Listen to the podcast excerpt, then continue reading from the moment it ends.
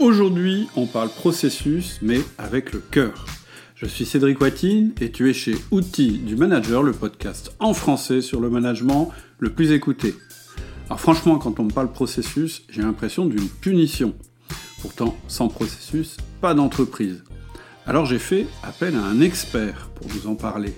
Pas un expert taliban des méthodes Six Sigma, Lean ou Agile, non, un expert concret qui a l'expérience de centaines de mises en place de processus, et surtout un expert qui t'explique comment piloter tes processus avec le cœur. J'ai nommé François Durnet. Il est président de l'Institut français pour la compétitivité et l'excellence opérationnelle. Il est consultant, coach, conférencier et formateur en performance et engagement.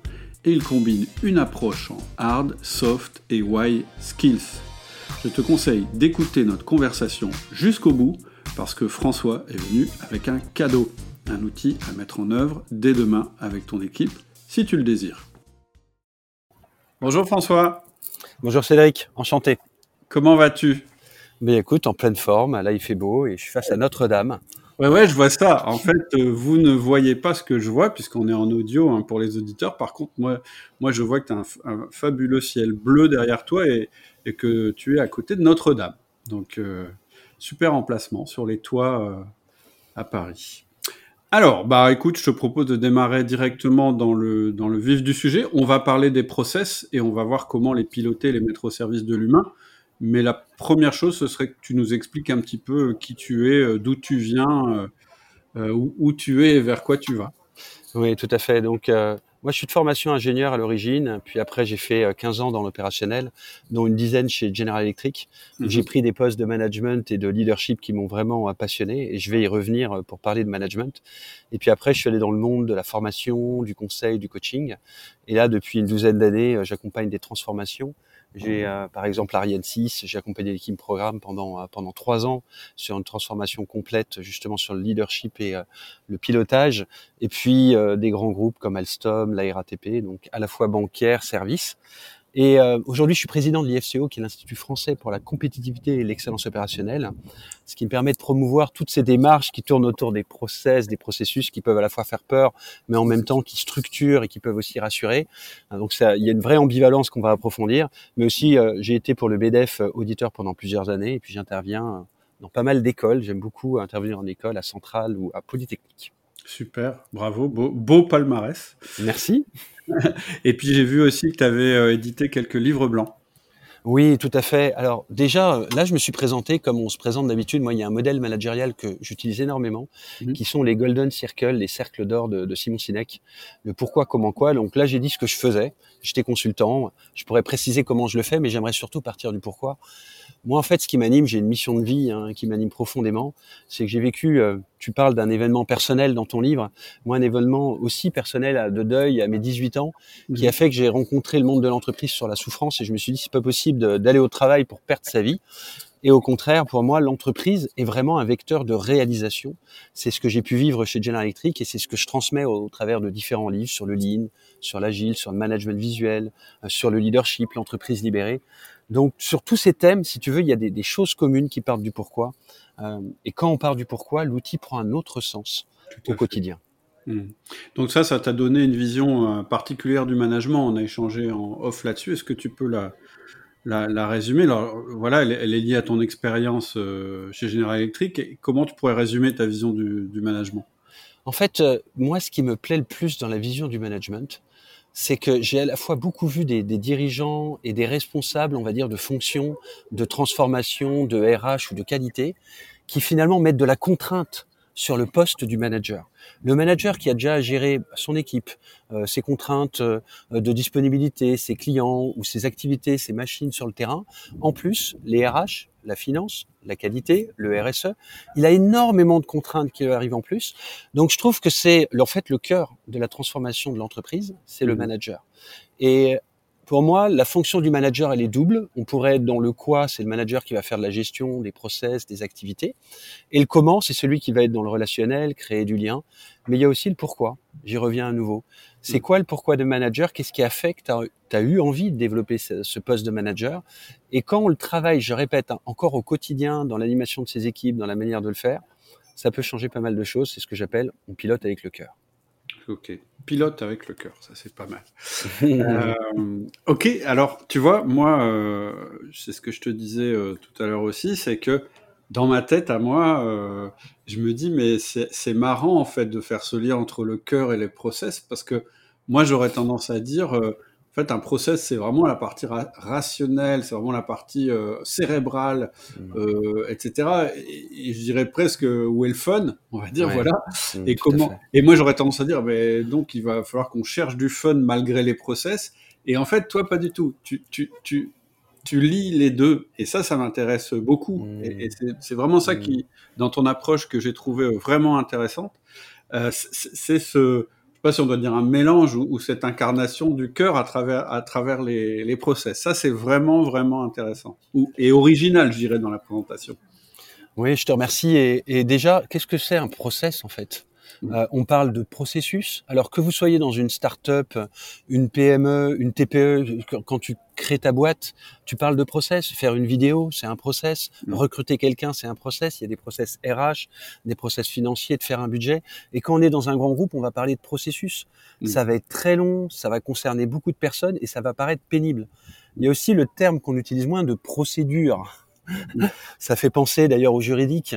Et peur, ouais. voilà, il y a beaucoup de termes autour. Un process, c'est une séquence d'activités qui se suivent, que je peux tout faire moi-même ou que je peux répartir entre différentes personnes.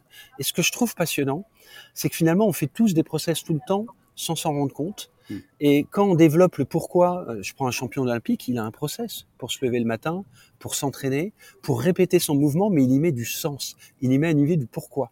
Et c'est ça qui fait que le process qui apparaît souvent euh, comme structuré, du coup pénible, parce qu'on n'aime pas trop la discipline et la répétition. Mais en fait, il y a des fantasmes autour de ça. Euh, le process, c'est euh, c'est pas mécaniste. Ce sont des hommes et des femmes. Et moi, je trouve que les plus belles transformations que j'ai pu vivre, c'est que le process, on parle dans ligne de flux.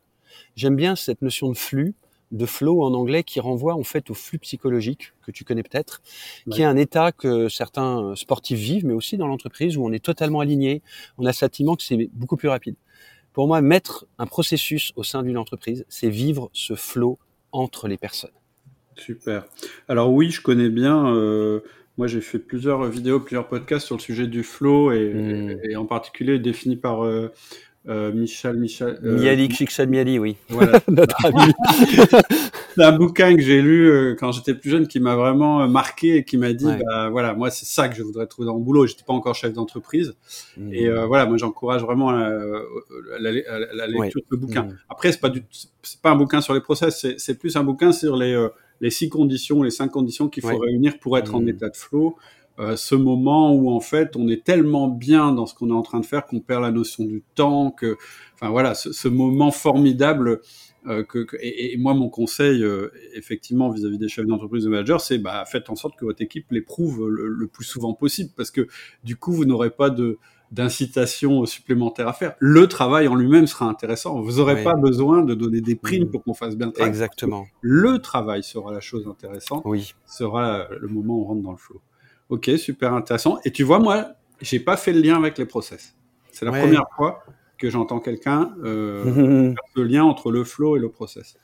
Parce que souvent le process est réduit à des personnes, par exemple la qualité, hein, avec la meilleure intention du monde, qui viennent te cartographier des process pour faire la norme ISO, ISO 9001, en termes de système de management de la qualité.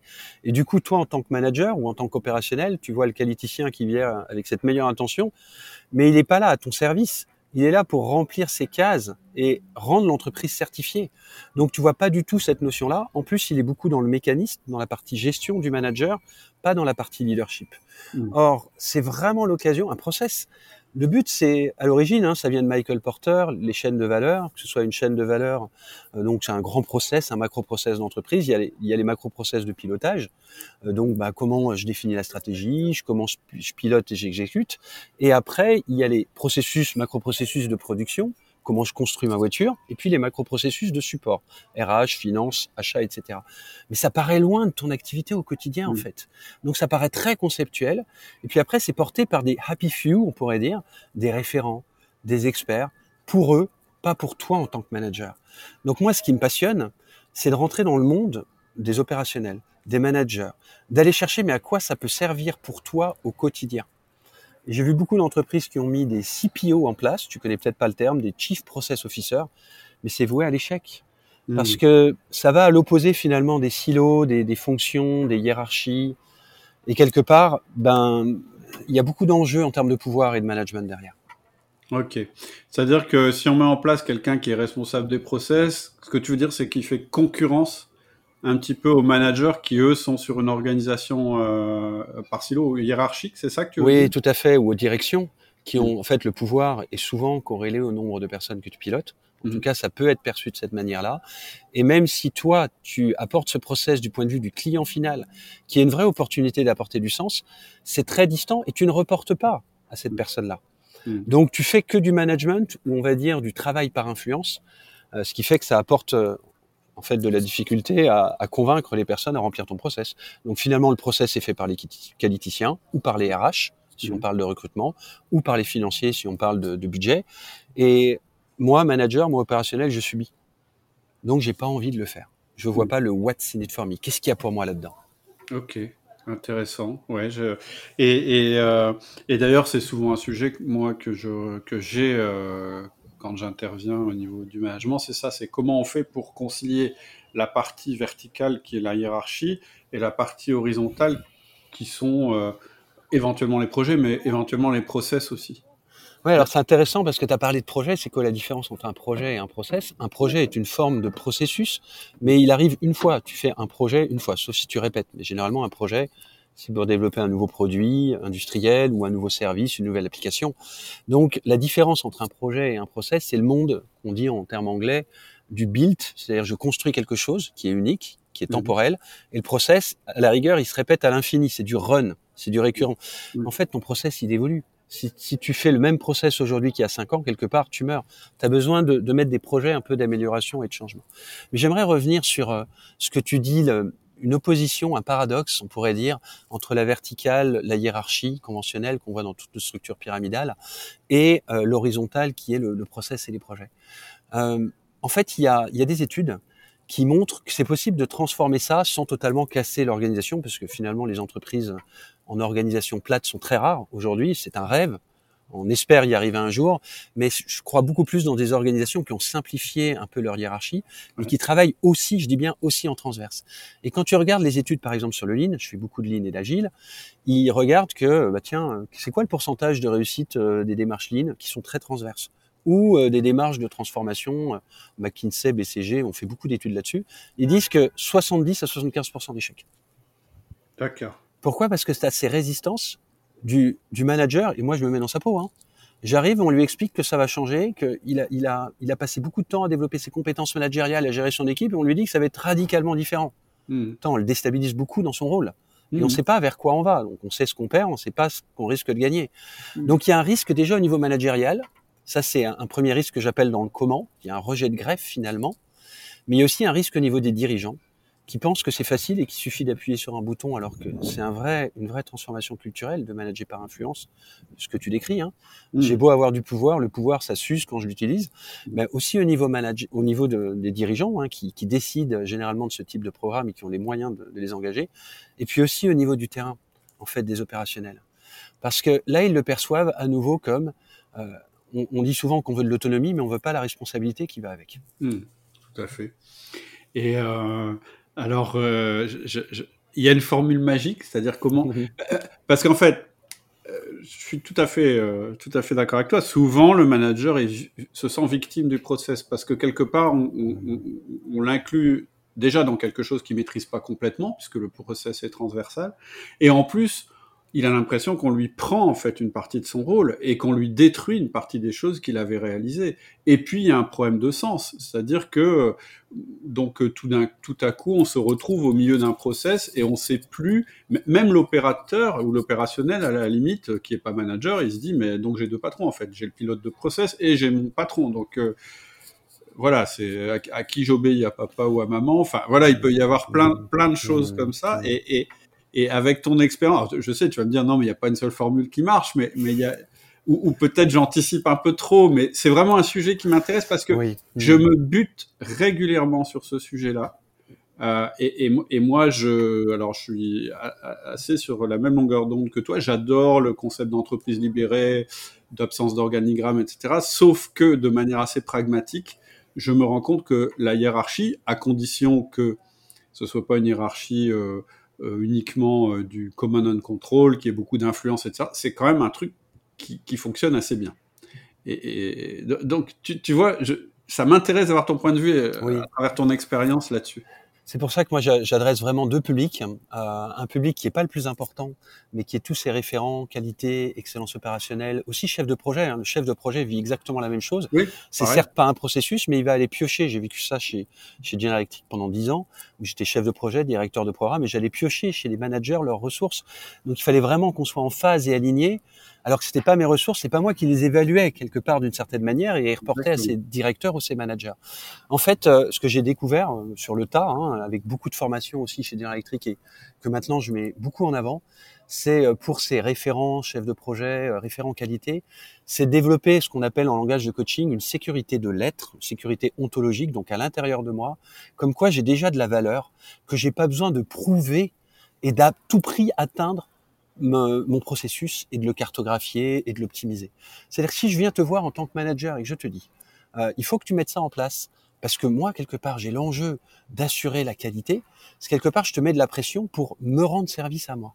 Mmh. Alors qu'on change totalement la posture et on se dit, ok, je dois. Et, et, là, il y a un vrai travail sur soi et un vrai travail sur ses propres compétences et être au service du manager.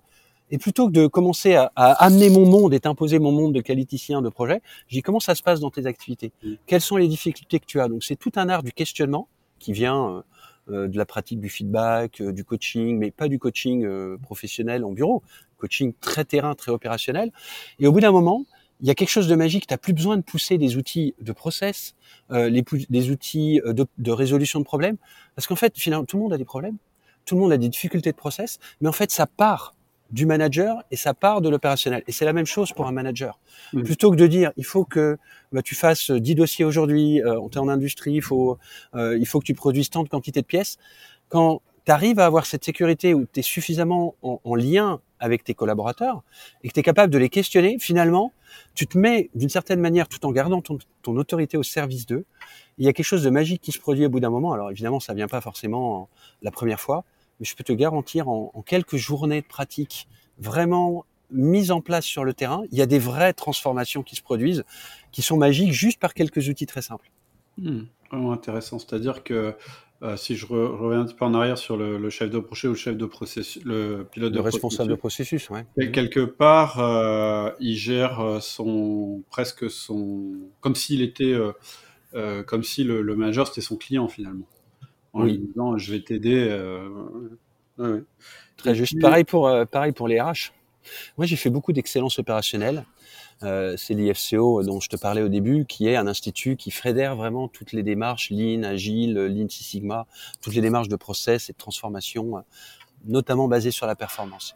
Et je vois cette difficulté qui est de dire, mais on est au service du manager ou euh, c'est eux qui sont à notre service? Et en fait, la 90 à 95%, on a fait des enquêtes et on, le valide systématiquement, c'est que tu as une nouvelle transformation qui arrive et la transformation, comme elle vient d'en haut, on se dit ben les autres vont suivre.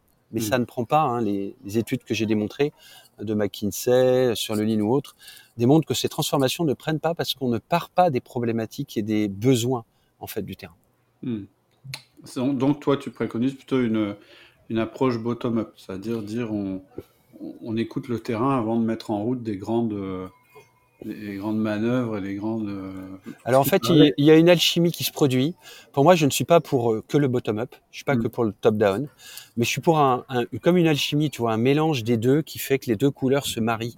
Mm. Euh, tu me disais que c'est complémentaire. En fait, j'ai découvert que je fais du coaching depuis 20 ans, mais mm. opérationnel. Donc, euh, je coach en 5 minutes. Alors évidemment, un coach professionnel certifié, euh, je me certifie aussi, il me dira mais François, t'as pas fait un contrat de coaching. Ok, c'est pas du coaching, mais mmh. c'est la même posture. La posture, c'est j'assume le terme, hein, aimer son interlocuteur. Quand tu l'aimes vraiment et que tu veux vraiment être au service, t'es vraiment curieux. Alors évidemment, hein, j'utilise la métaphore du petit prince et du renard. Mmh. Euh, cette belle métaphore que j'utilise dans tous les, les, comités de direction ou les managers que j'accompagne. Il y a, y a cette innocence mais en même temps cette vérité qui est que le renard apprend au petit prince. On veut créer des liens dans l'entreprise. On veut, on veut pas juste partir de l'entreprise avec des objectifs de performance. On veut le faire à mm. plusieurs. Et en fait, quand tu as cette attitude par rapport aux autres, il y en a certains que tu vas plus apprécier que d'autres, mais de vouloir les faire grandir, la quasi-majorité de tes, tes, collègues et tes collaborateurs vont le ressentir. Mm. Et quelque part, tes outils vont se marier. J'ai mis du temps, hein, honnêtement. Euh, j'ai mis plusieurs années avant d'être suffisamment à la euh, safe, en sécurité à l'intérieur de moi, pour que les outils viennent naturellement en mm. face. Et finalement, les meilleurs standards, les meilleurs modes opératoires, les meilleurs process sont venus du terrain, mariés avec euh, avec la compétence que je partageais. Et malheureusement, souvent, quand on parle de process, de ligne, etc., on met beaucoup l'accent sur les méthodes, les techniques de planification, etc., et pas tellement sur comment tu gères ta relation avec l'autre. Euh, euh, voilà, moi, moi j'avais fait un truc qui s'appelait le, chef de projet relationnel, où, tu vois, où, tu apprenais vraiment à comprendre comment fonctionne l'autre avant de commencer à appliquer tes process et te dire, euh, tout en ayant une approche pragmatique, en disant, bah lui, c'est plutôt un dominant, c'est plutôt quelqu'un qui fonce, etc. Je vais l'utiliser dans mon process pour ça. Et puis, euh, euh, par contre, quand il faudra être prudent, etc., il y a machin, lui, il se pose beaucoup de questions et il aime bien se poser des questions. Donc, il va trouver son utilité dans, le process ou dans le projet à travers ça, etc. Il y a cette culture-là euh, qui, qui, va de soi pour un manager hiérarchique, enfin, qui devrait aller de soi pour un manager hiérarchique parce qu'il est dans le cadre d'une relation longue, il doit évaluer son collaborateur, il faut pas qu'il fasse de turnover, il faut qu'il fasse de la performance avec. Et pas tellement dans la culture du, du chef de projet ou parce que le premier truc, la première difficulté quand je parle avec un chef de projet ou un peu de processus, c'est ah oui, mais moi j'ai pas l'autorité, donc je peux pas faire. Oui. Et moi je lui dis mais si tu avais, enfin moi j'ai pas la hiérarchie, pardon, donc je n'ai pas l'autorité et donc je ne peux, fais pas, je ne peux pas faire. Et, je réponds mais aujourd'hui le manager n'a plus, n'utilise plus la hiérarchie pour euh, imposer les choses. Donc en fait il n'y a, a, pas tant de différence que ça. C'est du management dans les deux cas c'est quelque chose qui doit se fonder sur, euh, sur l'influence, sur la confiance, etc. Alors, je vais, je vais rebondir là-dessus parce que moi, de la gestion de projet, j'en fais depuis 20 ans. Euh, de, de l'accompagnement en support hein, au programme Ariane 6, à des petits développements informatiques dans un coin. Donc, j'ai vu tout type de projets et de programmes. Et le, le PMI, hein, qui est un des instituts qui, qui a fait beaucoup d'études, il valide que 75 à 90% du temps du chef de projet en phase d'exécution, c'est de la com. Ah. C'est de la relation. Hmm. Donc ça, c'est validé si tu veux, euh, et c'est, à mon avis, c'est quasiment pareil pour le manager en fait. Hmm. Donc, je te valide qu'un chef de projet, qui est un manager d'un projet en transverse et un manager ont intérêt à travailler cette dimension relationnelle. Pour renforcer ça, je vais faire un parallèle. Ton podcast s'appelle Les outils du manager. Hmm. C'est un podcast qui donne envie parce que moi, dans toutes les formations et conférences que je donne, je pose la question au début, vous voulez repartir avec quoi? Hmm. Des outils, une boîte à outils. Je veux du concret parce que ça rassure. Les gens pourraient presque me dire, je veux un process. Tu vois, j'ai un dirigeant qui appuie sur le bouton, François, viens nous aider à faire un process. Mais en fait, oui, c'est rassurant parce que quelque part, ça donne un cadre, ça permet de mesurer si on a atteint l'objectif ou pas. Mais en même temps, c'est pas là qu'elle se fait la différence. Hmm. Si on fait le parallèle avec le recrutement et l'intelligence émotionnelle, tu connais probablement Daniel Goldman, les études sur l'intelligence émotionnelle. Donc c'était dans les années 90 sur plusieurs centaines de milliers d'employés. Ça a été refait en 2010 par Travis Bradbury dans l'intelligence émotionnelle 2.0. Il a validé le même ratio. Deux tiers de la performance de tout, tout professionnel est lié au relationnel. Donc au quotient émotionnel qui est euh, l'intrapersonnel, la relation avec moi-même, mon pourquoi, mon sens, et l'interpersonnel. Mais ce qu'on oublie, c'est de dire que le QI, là, le quotient intellectuel, le savoir, le savoir-faire, les connaissances, c'est un tiers, mais en fait, il est rédhibitoire. Si tu l'as pas, t'es pas recruté. Hmm. Si t'as pas les outils, on te prend pas au sérieux. Si mm. je parle pas de process, on va pas me solliciter pour intervenir, pour travailler dans l'entreprise, parce que c'est c'est la référence, on pourrait dire. Donc, le manager doit toujours avoir ça, son tiers, on va dire, si je prends le parallèle, sur les outils du manager. Et mm. en même temps, une fois qu'il est, qu'il rassure là-dessus, aller vraiment déployer le savoir-être et la dimension relationnelle. Mm. En fait, en fait, alors, je comprends mieux du coup, et je pense qu'on est sur la même longueur d'onde. Moi, quand je parle de management, je parle d'abord de process. C'est-à-dire que je dis, mmh. si tu veux poser ton, ton, ton activité de manager, parce que un manager, on voit pas quand, autant un comptable, on le voit en train de faire de la compta, un vendeur, on le voit en train de vendre chez les clients, autant un manager, on se dit, bah, c'est un mec, il est là, puis il a le pouvoir, puis il manage tout le temps. Et la première chose que je dis, c'est, oui, c'est vrai, mais tu dois avoir des rituels. C'est-à-dire tu dois avoir des process, finalement. Et oui, euh, exactement. pour moi, c'est le, c'est le squelette. C'est-à-dire que Si t'as pas le squelette, tu peux pas mettre de chair dessus, ça marche pas. Donc, il faut que le process te porte, que tu aies tes rendez-vous avec tes collaborateurs, mais tu vas mettre de la chair. Et c'est ça aussi qui est important, c'est qu'à l'intérieur de tes rituels ou à l'intérieur de tes process, probablement, tu vas mettre de l'humain. Et c'est vraiment cette partie-là la plus importante. Et pour pas que ça prenne 75% de ton temps, même si c'est 75% de, je dirais, du levier, mmh. eh bien, tu vas le faire de manière concentrée, de manière intense, en rencontrant la personne, en ayant hmm. une très très forte relation avec elle, mais pas trop longtemps, parce qu'on a d'autres choses à faire dans l'entreprise, on est dans un monde où tout compte, etc., Mais on va le faire de manière récurrente, régulière, etc. Et c'est ça qui va faire que ça va fonctionner euh, comme système. Du coup, je comprends beaucoup mieux ce que tu, ce que tu voulais dire en disant que euh, on, peut faire des processus avec le cœur. Je pense qu'en fait, on dit la même chose finalement. Oui, exactement. Par exemple, piloter avec le cœur, notamment le, cœur du pilotage, c'est la fameuse réunion d'équipe hein, du manager. Et euh, je voyais dans ta, je revoyais ta vidéo là d'introduction sur ton podcast qui dit un premier outil qu'on peut pratiquer, c'est une demi-heure avec chaque collaborateur une fois par semaine. Quand tu as une équipe de 5-6 personnes, ça te prend une demi-journée. Moi, ce que j'aime beaucoup aussi, c'est fédérer des équipes. Tu vois, le coaching individuel, ça marche bien, donc ça m'arrive de faire du coaching individuel, mais en fait, c'est de rencontrer quelqu'un dans le couloir et dire comment ça se passe, qu'est-ce qu'il y a de nouveau, qu'est-ce qui est important pour toi, sur quoi focaliser. Et je trouve que les réunions d'équipe, avec toutes ces dérives de réunionnite, de perte de temps qu'on a, eh bien, elles peuvent, elles peuvent basculer dans cette dynamique collective de réunion d'équipe qui devient euh, vraiment où on se serre les coudes, où ensemble on partage une vision commune. Et finalement, l'équipe, c'est le cœur, c'est la cellule de l'organisme humain qui est l'entreprise. Hmm.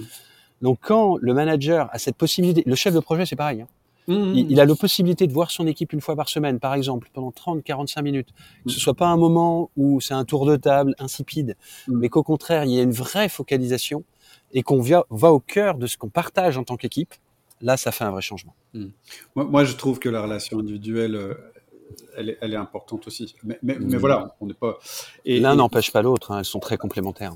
parce qu'on est tous différents et que la, relation la plus intense qu'on puisse avoir, euh, c'est celle-là. Hmm. C'est celle où on est l'un en face de l'autre et on échange. Et, là, c'est là que se noue vraiment la confiance, la relation, etc. Et, celui qui fait ça va, développer des relations individuelles et individualisées avec chacun.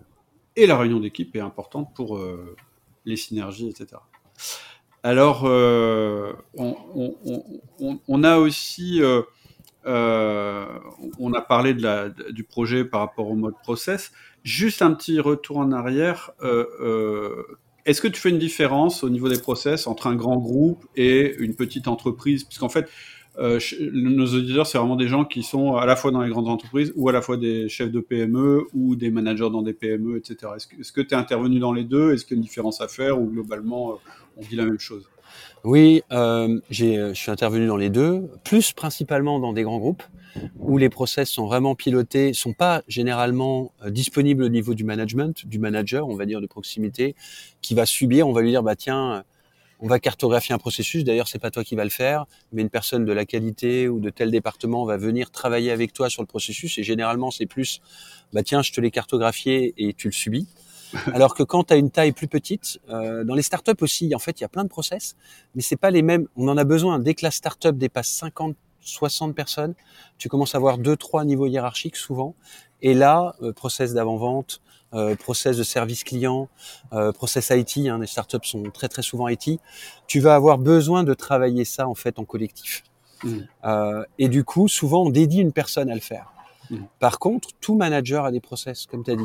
Mon rituel d'équipe est un process. C'est juste qu'il n'est pas transverse, qui touche moins d'autres équipes. Mmh. Mais en fait, il y a le même sens qui est derrière, c'est de mettre les personnes en flow. Et on peut vivre ce flow très clairement en les mettant ensemble, même à l'intérieur de l'équipe. Hmm, tout à fait.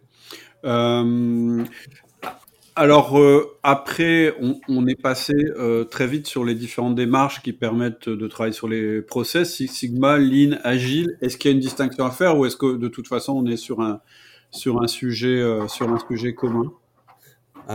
Oui, alors pour te répondre, il y a des tonnes de démarches. Il y a les démarches d'abord Six Sigma, euh, puis Lean, je parle en termes d'historique, je parle pas de priorité. Et puis il y a les démarches process, il y a les démarches agiles qui sont très récentes. Oui. On pourrait en parler et euh, j'ai un livre, un Lean Agile, qui décrit euh, l'historique de ces démarches, comment elles se complètent ou pas. Il y a, ce que je remarque surtout, c'est des querelles de chapelle. Ah. Et c'est ça qui me désole. Euh, moi, j'ai vu plein de démarches Lean, Six Sigma. J'ai fait toutes les euh, certifs, tous les accompagnements, Master Black Belt, Six Sigma, Lean Sensei. Donc, il y a plein de grades, si tu veux, qui donnent un niveau de seniorité dans, dans la méthode. Mais au final, très peu de ces démarches mettent en avant la dimension humaine dont on mm. a parlé. L'agile l'intègre un peu plus, mais la plupart des agilistes que je vois mettre en place, c'est très méthodologique. Et on s'appuie sur les méthodes. Donc, quelque part, on oublie le principal. Moi, pour retenir, l'idée, c'est pas de se fermer à une démarche. D'ailleurs, j'ai vu euh, plein de gens qui avaient suivi la formation qui le font avec leur propre style qui mm. utilisent tel outil ou tel autre parce que ça leur parle plus. Mm. Donc il n'y a pas une méthodologie, comme on disait au début, il n'y a pas un outil qui fait toute la différence. C'est vraiment une boîte à outils, mais au-delà de la boîte à outils, c'est un système. Parce que les outils sont reliés les uns par rapport aux autres. Je vais donner un exemple sur le lean. J'ai fait énormément de transfoline, peut-être pendant 15 ans, euh, dans l'industrie, dans le service. Dans des, dans, là, j'accompagne une entreprise de 100 personnes, euh, comme un grand groupe de 50 000 personnes. Et en fait, ce que l'on constate, c'est que dans le lean, il y a 4-5 outils. Il y a le fameux rituel de management. Il y a les standards qui sont un standard, c'est un mode opératoire. C'est la meilleure manière de faire ton travail. Quand tu pars du pourquoi du standard, tu touches à la fierté de la personne qui aime faire son travail. Et finalement, c'est un micro-process. On retrouve l'idée du process. Revenons au rituel de management que j'ai cité avant. Mm. C'est une réunion, c'est un process. Mm. Comment ta réunion se passe mm. Donc tu, tu gardes la même approche. Le pourquoi, c'est que ton process, il apporte le plus de valeur aux personnes qui sont dans la réunion où il apporte le plus de valeur à l'activité que tu réalises. Après, il y a la résolution de problèmes. C'est un autre outil, les méthodes de résolution de problèmes. Quand tu regardes la résolution de problèmes, l'idée c'est comment tu fais pour être le plus efficace dans ta mmh. résolution de problèmes. C'est-à-dire quelle méthode, et il y a là encore, il y a des tonnes de méthodes. Après, il y a la cartographie de processus, le fameux Value Stream Mapping, VSM, qui est très très utilisé, qui est moi un des outils phares qui permet de mettre en flux les personnes avec les process on utilise le même principe. Je vais m'arrêter là parce que comme tu le vois, je ne m'arrête plus dès qu'on est sur les process et les outils. Non, mais ce qui est intéressant, c'est que, en fait, à chaque fois que tu évoques un outil, par exemple la résolution de problème, le manager peut y trouver euh, l'opportunité de renforcer sa cohésion d'équipe. C'est-à-dire qu'il peut aussi renforcer le truc, dire, dire faut que j'ai une équipe euh, euh, très, comment on va dire, cohérente, pas, pas cohérente, je cherche le terme, très solidaire, pour pouvoir résoudre un problème. Et moi, je dis, bah, c'est en résolvant un problème ensemble avec la bonne méthode que tu vas rendre ton équipe, que tu vas créer de la cohésion d'équipe. Souvent, on, on, fait à l'envers. C'est-à-dire, on se dit, bah, il faut que je crée ces conditions pour mmh. Et en fait, c'est le fait d'utiliser un process pour résoudre un problème qui va créer la cohésion, la motivation, l'état de flow dans l'équipe et qui en fait va créer les conditions d'un bon management. Et plus on pratique la résolution de problèmes, plus on renforce l'équipe et plus et, c'est un cercle vertueux, en fait, finalement. Alors, j'ai une super, un, retour d'expérience incroyable où j'ai le directeur adjoint d'Ariane 6 qui témoigne sur la résolution de problèmes. Euh, sur le site IFCO, j'ai gardé sa vidéo tellement c'est une perle. Et il dit 80% de nos problèmes sont pas techniques. Ouais. C'est pas des problèmes de méthode, de technique, c'est des problèmes organisationnels et relationnels. Ça veut pas dire qu'ils ne sont que organisationnels ou relationnels. En fait, c'est qu'il y a une composante qui nous empêche d'aller plus loin parce que tel collègue m'a pas donné l'info la dernière fois et que pourquoi j'aurais lui donné l'info quoi? Mhm. Il y a vraiment cette notion-là dans la résolution de problèmes et je vais te faire un parallèle très fort. Moi, la, résolution de problèmes, donc j'en fais depuis 20 ans sous toutes ses formes, des, démarches très approfondies qui sont des problèmes très complexes, stratégiques, comme à des problèmes très techniques ou des problèmes très relationnels. Et en fait, la méthode de résolution de problèmes, quelle qu'elle soit, c'est comme la méthode de coaching. Dans le coaching, tu résous une problématique relationnelle. Soit je manque de confiance en moi, c'est vis-à-vis de moi-même. Soit j'arrive pas à communiquer avec mon chef parce que j'ai des difficultés ou j'arrive pas à dire ça relationnel. Et tu résous un problème.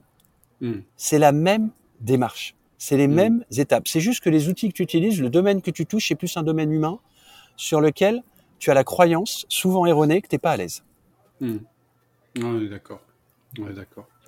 Euh, alors, euh, les outils de pilotage de processus, il y en a un qui, moi, me tape dans l'œil, et c'est le cas de le dire d'ailleurs, c'est ce que tu appelles le management visuel de cohésion. Parce que ça, c'est vraiment une dimension, je trouve, qui... Enfin, le reste aussi, mais je dirais, c'est vraiment quelque chose qui complémente très très bien le management, je trouve. Est-ce que tu peux nous en parler, nous dire à quoi ça sert? Oui. Euh, le management visuel de cohésion, c'est, on pourrait dire, d'une certaine approche, pour simplifier, mais on va voir que c'est pas le pourquoi. C'est à la fois une synthèse de ces tableaux de bord euh, qu'on appelle dashboard en anglais, qu'on appelle euh, pilotage d'équipe. En, en, japonais, ça s'appelle le Kanban, l'Obeya. Vous avez plein de noms différents. Quand vous faites un Gantt pour un projet, c'est une forme de management visuel. Le but, c'est qu'on voit la planification des tâches dans le temps. Quand vous faites un Trello, Asana, si vous utilisez ces outils, c'est aussi un exemple, si, tu veux, de visuel. Mm. Et, et, par exemple, tu as, d'autres outils comme Power BI qui sont très utilisés euh, pour consolider des indicateurs. C'est aussi du visuel. Mais en fait, il manque beaucoup de sens. C'est pour ça que j'ai rajouté la dimension cohésion. La dimension cohésion, c'est d'animer son équipe autour de ce tableau. pour moi, un management visuel, c'est vraiment l'opportunité de fédérer son équipe de manière régulière sur une vision des objectifs communs sur lesquels on a le sentiment de progresser chaque semaine. D'ailleurs, la question magique se résume à se dire, si on fait le point chaque semaine, maximum 45 minutes, hein, pas plus. Mmh. C'est de se dire, euh, est-ce qu'on a passé une bonne semaine ou pas? Hmm. Et si quand on regarde le tableau, on voit du premier coup d'œil, c'est qu'on a atteint l'objectif. Ce qu'on met hmm. dedans, en général, c'est un, les priorités. Une équipe ne peut pas avoir plus que trois priorités. Parce que tu as ah. tellement d'imprévus, tu as tellement de tourbillons, si tu en mets plus que trois, tu n'en atteins aucun. Il y a des études qui ont été faites là-dessus. Donc peut-être quatre au maximum, mais je recommande vraiment une, deux, trois ou quatre priorités sur lesquelles on passera allez, les 10, 15, 20% du temps qu'on a de libre en dehors de toutes nos activités pour focaliser sur ces priorités. Ensuite, c'est les fameux indicateurs. C'est bien quand même d'avoir des indicateurs, des mesures, hein, comme on dit, what gets measured gets improved. Ce que tu mm. mesures s'améliore. Et c'est l'origine. Pas ne s'améliore pas. Exactement, en conséquence. Après, il y a la dimension projet. Alors souvent, des équipes me disent, que ce soit une équipe très terrain, une équipe managériale ou un comité de direction, ils me disent, mais François, nous, on n'a pas de projet, on fait les mêmes activités. Oui, mais tu peux peut-être penser à, tiens, comment tu ferais évoluer telle activité Tiens, tu as, des problématiques avec ton client, tu aimerais améliorer ton outil. Eh ben, passe un peu de temps là-dessus parce que ça va te donner du sens. Et puis il y a des équipes pure projet qui me disent bah, François on fait pas de run. Bah si, il y a des choses que tu répètes, tu fais des retours d'expérience euh, mm. par rapport à certaines approches. Donc t'as c'est pas euh, tout blanc ou tout noir, il y a un mix des deux. Mm. Après il y a la vie d'équipe. La vie d'équipe, c'est le, le, quatrième cadran et souvent les équipes après les priorités ou voire même démarrent par la vie d'équipe, c'est tiens comment tu vas? Les fameux smileys, la météo. C'est quoi ta charge? Et puis, qu'est-ce qui s'est passé dans la semaine, les tops, ce qui a moins bien marché? Comment on peut t'aider? C'est un moment où on se dit, si on arrive à avoir un peu de vulnérabilité et de confiance, plus les choses. Hmm. Et enfin, le dernier, c'est la partie amélioration. Tiens, qu'est-ce qu'on pourrait améliorer? C'est quoi les problèmes qu'on aimerait résoudre? Hmm. Ces cinq cadrans, c'est la majorité de ce que je rencontre. D'accord. Donc, tu peux répéter les cinq cadrans. Le premier, c'est les priorités. Ouais. Un, les priorités. Deux, les indicateurs.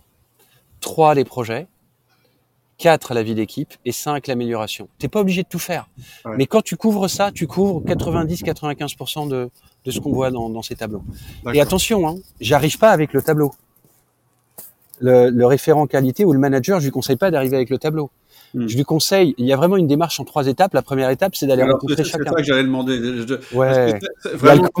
Alors, on a parlé du quoi Voilà, ton outil, il est intéressant, euh, mais, mais euh, effectivement, si tu te pointes en disant, bah voilà les gars, maintenant on démarre, on a cinq cadrans, on fait ça, etc. Peut-être que c'est, si j'ai envie juste de mettre le doigt dedans et d'animer mes, mes réunions différemment, tout à fait. je commence, en fait. Ouais, très bien. Et, et d'ailleurs, je réponds à ta question. Hein, euh, les 70% d'échecs, c'est quand tu arrives et tu dis voilà le tableau. Hein. Tu es, es, quasiment sûr dans 70-80% d'échecs. Donc l'idée, la première phase, c'est de commencer en fait à interroger euh, chacun des membres de l'équipe. Si on a une grande équipe, on peut le faire par sous-groupe. Mais là, c'est la partie individuelle. C'est tiens, comment ça se passe pour toi aujourd'hui nos réunions? Qu'est-ce qui te semble important à faire ressortir? Tu vois, hein, c'est vraiment des questions ouvertes, orientées. C'est pas une question fermée qui induit une réponse oui ou non, une réponse très courte. Je m'intéresse à l'autre en posant une question ouverte qui commence par qu'est-ce qui? De quelle manière? Tiens, de quelle manière on pourrait animer nos réunions différemment? Qu'est-ce qui, toi, t'importerait à la fin de la réunion? Comme ça, je fais la tournée. Là, tu es individuel, c'est-à-dire que tu es face à face. Exactement, en face à face. Une demi-heure à trois quarts d'heure par individu. Mais une fois. après, tu fais une synthèse. Ouais, par exemple, un one-to-one, un 1 un, un, c'est très bien. Et après, tu peux faire un atelier. Et j'ai validé, enfin on l'a validé parce qu'on est plusieurs à l'avoir fait, à, l'avoir fait à distance. Ça peut même marcher à distance. C'est pas recommandé parce qu'on a vraiment besoin de lien social. Mais tu peux faire un atelier qui dure une heure, une heure et demie. Tu dis, bah tiens, qu'est-ce qui nous semble important euh, à la fin d'une réunion d'équipe, si on décide d'avoir une réunion d'équipe, évidemment toutes les équipes le font pas et c'est ok. Par exemple hebdomadaire. Avec quoi on veut repartir? Et là, tu peux débriefer ce que tu as écouté, ce que tu as souligné chez chacun. Mm. Si t'es pas manager, mais par exemple tu es chef de projet et que tu accompagnes des managers à le faire, tes consultants par exemple, tu fais la même chose avec le manager aussi, tu restitues à tout le monde. Mm. Et là, dans cet atelier, tu dis, ben voilà, il y a une contrainte. On a 45 minutes, par exemple, maximum, ou 30 minutes par semaine, ou 5 à 10 minutes par jour. Tu as des équipes qui font ça. Euh, avec quoi vous voulez repartir hmm. Et là, tu les mets en deux sous-groupes, par exemple, ou trois sous-groupes. Et ils constituent des idées. Et après, tu synthétises. En une heure et demie, euh, moi, généralement, je montre des exemples. Je dis, ben voilà les tableaux, ça ressemble, par exemple, il y en a qui parlent d'indicateurs. Tu vois, j'induis, j'influence en disant, voilà ce qu'on voit, mais je vous dis pas de faire ça. Parce qu'il faut que ça vienne d'eux. Quand ça vient d'eux, c'est leur bébé. Bah surtout que tu les as débriefés avant, c'est-à-dire que tu sais déjà à peu près où ça va. Exactement. C'est un des gros intérêts d'ailleurs euh, des 1-1, c'est de préconnecter pour les réunions après. C'est de faire que ta réunion après elle se, déroule très vite parce que finalement euh, tout le monde a pu s'exprimer au préalable. Très juste. Bah écoute, euh, et, et, alors euh, tu as une ressource probablement, parce que là, là, tu viens de nous décrire un, truc qui est super intéressant, euh, cet outil de management visuel de cohésion. Et je crois que c'est, tu, tu m'as dit, moi j'ai quelques cadeaux. Ouais. et c'est un plaisir. Il y, a, il y, a, beaucoup de partage dedans et j'ai des témoignages euh, qui, euh, qui encouragent à aller plus loin. Euh, moi, je, je, suis vraiment, comme je te l'ai dit au début, hein, mon pourquoi, c'est de tout faire en sorte que les entreprises soient un vecteur de transformation de notre société qui en a vraiment besoin aujourd'hui, plutôt mm. que ce soit un lieu de souffrance ou de travail, on pourrait dire, assez alimentaire dans mm. beaucoup de cas. Et euh, je pense que le manager a cette capacité, le chef de projet aussi. N'importe quelle personne peut même agir dans son équipe et proposer ce type de démarche. Mm. Donc le, premier outil, c'est en effet ce management visuel de cohésion d'équipe, se piloter avec le cœur l'équipe. Et donc j'ai un, un, livre PDF que je mets volontiers à disposition. Euh, qui permet de décrire ces étapes. Alors il y en a cinq, mais les trois premières étapes sont les plus importantes. C'est de construire la confiance en rencontrant chacun. Même si je suis manager et que je m'entends pas avec très bien, on peut toujours la renforcer, hein, cette, cette confiance. La deuxième étape, c'est vraiment de créer cette structure, de renforcer la structure, de voir qu'est-ce qu'on veut mettre, qu'est-ce qui va faire qu'au bout des 45 minutes, on se sent efficace. Qu'on sent, euh, moi souvent les gens me disent, ah ça y est, Maintenant, plutôt que d'avoir passé une heure ou deux heures à écouter les uns les autres, mais il n'y a rien qui reste, ben on a juste passé cinq minutes à préparer. C'est hyper visuel et ça focalise sur ce qui est super important. Mhm. Et puis, la troisième étape, c'est de trouver comment l'animer à plusieurs. Le manager, c'est certes un chef d'orchestre, mais dans ce moment-là, on peut répartir, on va dire, l'énergie. On peut avoir le manager qui anime, mais qui passe dans un autre rôle, plus de feedback, de coach interne par exemple, ou un rôle de script qui met à jour le tableau, ou un rôle de juste de gestionnaire du temps. Alors souvent on se dit le gestionnaire du temps, il dit il reste cinq minutes. Non non non, il s'assure que les délais tiennent la route. Donc il est responsable du temps et des délais globalement. Et les collaborateurs dans l'équipe peuvent aussi prendre la main. Donc ça c'est vraiment un premier outil où on décrit chacune des étapes et euh, tu peux t'appuyer là-dessus. Il y a un deuxième livre, hein, c'est celui de la juste bienveillance, Thierry Vidiem, que tu as interviewé dans le podcast de la juste bienveillance. J'y reviens parce que c'est un livre qui équilibre vraiment cette dimension de bienveillance et de relationnel. On est quatre co-auteurs, hein, avec Caroline, avec Anne, avec Thierry et moi-même. Et on a mis beaucoup d'outils concrets qu'on peut appliquer. Et je parle d'ailleurs du management visuel, puisque la juste bienveillance, c'est l'excellence opérationnelle, ces outils du lean, de l'agile, avec l'excellence managériale, on pourrait dire de leadership, ces outils de l'humain. Hmm. Ensemble, si je fais que la bienveillance, ça tient pas. Hmm. Je suis que dans l'humain. Si je fais que les outils mécaniques, ça donne pas envie, comme tu l'as dit. Je suis tout à fait d'accord. En fait, euh, je reviens euh, au, début de notre conversation quand je te dis c'est marrant de mettre le cœur et les process ensemble. J'ai eu exactement la même euh, réflexion quand on a fait le podcast sur la juste bienveillance, où je disais ah enfin quelqu'un qui est pas juste dans euh, oui, on est tous, euh, c'est le monde de Candy, on doit tous se faire des bisous et être gentils. Ben non, c'est effectivement le mariage de, de, de, de cette euh, bienveillance et euh, de, là où on veut aller, enfin nos objectifs, etc. Et, le, et d'ailleurs, la bienveillance, ça peut être d'ailleurs de faire du feedback négatif ou d'ajustement à quelqu'un parce qu'on lui fait confiance et qu'il va pouvoir évoluer. Et c'est ça qui est intéressant, c'est quand, quand on met les deux concepts ensemble. La bienveillance toute seule, ça veut rien dire. On peut pas être contre, donc ça veut rien dire. Et d'ailleurs, quand on met les deux concepts ensemble, d'une certaine manière, on les transcende. C'est pas juste 1 plus 1 égale 2. Exactement. Il y a vraiment, euh, tu vois, une alchimie. Je disais tout à l'heure, un mariage et un enfant qui naît, on pourrait dire. Il y a une troisième entité qui vient, qui est, c'est pas juste la combinaison d'un outil euh, de, des process avec un outil du leadership ou de l'humain. Il y, a, il y a un pourquoi qui ressort, qui est très puissant le, pourquoi du management visuel, de cohésion, c'est de fédérer l'équipe à vouloir se dépasser et être une équipe dans son style qui devient unique mm. et, et qui fait que quand on rentre chez soi, on se dit waouh, j'ai vécu une vraie aventure. Moi, je pose souvent cette question. C'est un exercice. es à la fin de ta vie professionnelle. Avec quoi tu repars mm. Tu fais ton pot de retraite, c'est ta rubrique nécrologique professionnelle. Avec quoi ah, tu as envie de repartir mm. Et je le fais aujourd'hui. Du coup, quand tu dis ben à 60, 65 ans, je veux repartir, ben, je veux au moins avoir passé des bons moments. Tu sors jamais les indicateurs comme par hasard. Hein. Mmh. Tu dis bah tiens j'ai vécu ça avec ça et c'est souvent des dirigeants, des managers, des opérationnels qui me disent ça. Hein. Mmh. Alors je leur dis si est-ce que tu veux encore attendre 65 ans ou tu veux le mettre en place dès maintenant? Mmh. Tu sais ce qui est le plus important pour toi dès maintenant, c'est de créer ce lien, d'avoir des projets, des activités où tu as le sentiment d'utilité, donc on revient au pourquoi, mais ça devient concret. Il y a vraiment cette dimension-là qui équilibre. De toute façon, c'est dans la nature l'équilibre. Et puis l'idée, euh, ouais, de vivre une aventure. et c'est quoi une aventure? Bah, C'est un truc qui a un sens, qui, qui, qui a même une direction, c'est-à-dire qu'il démarre à un endroit, qui finit à un autre, etc. Cette notion euh, euh, qu'on n'est pas juste là dans une routine, euh, juste non, non, mais c'est clair, c'est vrai. Et, c'est ce que je, suis d'accord avec toi. Et en plus, je trouve que ce qui est intéressant dans, ce que tu as dit tout à l'heure, c'est que c'est que tu démarres par la confiance. Et, et, il faut démarrer par la confiance, je suis d'accord. Mais je pense aussi que, et c'est ça le cercle vertueux, c'est que plus tu vas avancer avec les mêmes personnes, plus cette confiance va être nourrie par ce que tu fais, justement, par les réalisations qui... Et ça, ça donne aussi confiance en soi. C'est-à-dire que tu donnes de la confiance dans tes collaborateurs et, tu leur... et, le fait que vous résolviez ensemble des, des, des, challenges, ça génère de la confiance, en fait.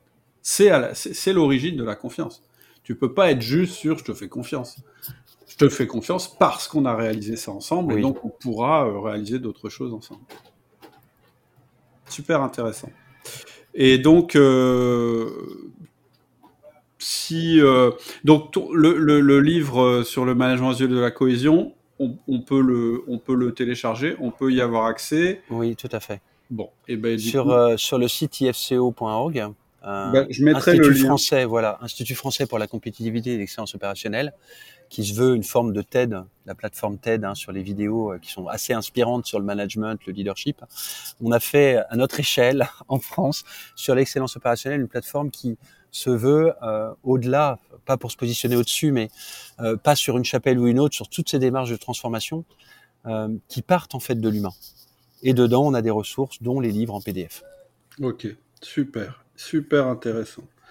En tout cas, bah, merci beaucoup pour cette conversation, François. Je trouvais que c'était euh, à la fois original et, puis euh, très très inspirant. Et puis euh, ce que je te, ce que je propose, hein, donc on mettra les liens en descriptif du podcast. Et sur le forum, de toute façon, on ouvre toujours un sujet. Si vous avez des questions ou des choses comme ça, vous pouvez, vous pouvez les poser sur le forum. Ou est-ce qu'il y a un autre moyen de, te contacter ou d'échanger avec toi? C'est quoi ton moteur privilégié? Euh, moi, sur LinkedIn, je suis beaucoup sur LinkedIn. J'ai une newsletter pilotée avec le cœur euh, qui a beaucoup de succès parce que justement, je donne des exemples concrets de transformation de livres inspirants euh, qui transforment des entreprises parfois de, de 50 personnes ou de 10 personnes jusqu'à plusieurs dizaines de milliers Génial. et euh, étudier avec des outils concrets. Et moi, je te dis merci, Cédric, pour tout ce que tu partages. je peux et, et je m'y connais hein, dans les outils, donc je peux garantir euh, la qualité, euh, les exemples que tu donnes, euh, la progressivité aussi. Parce que souvent, ce qui éloigne, c'est que c'est trop technique. L'excellence opérationnelle souffre de d'experts, qualiticiens ou autres, qui sont beaucoup trop techniques, mmh. alors qu'on a besoin de simple. Ça ne veut pas dire facile pour se l'approprier. Donc, il y a une très belle pédagogie. Bravo. Bah, super, merci beaucoup. C'est, ça me fait chaud au cœur, ça me fait plaisir. Je te remercie infiniment. Le plaisir est partagé. Merci beaucoup. Salut François. Salut. Voilà, c'est tout pour aujourd'hui. J'espère que la conversation t'a plu, qu'elle t'a donné toi aussi envie d'avancer en tant que manager. Si tu veux rejoindre la communauté, il y a vraiment deux choses à faire. La première chose, c'est de t'inscrire à mes mails privés. Pour ça, il faut aller sur le site www.outils du manager. Et la deuxième chose, c'est de rejoindre le forum. C'est gratuit. Ça te permettra de te présenter et puis de poser toutes les questions que tu as toujours eu envie de poser sur le management sans jamais oser les poser. Et pour ça, il faut aller aussi sur le site Outils du Manager, www.outildumanager.com. À bientôt. Au revoir.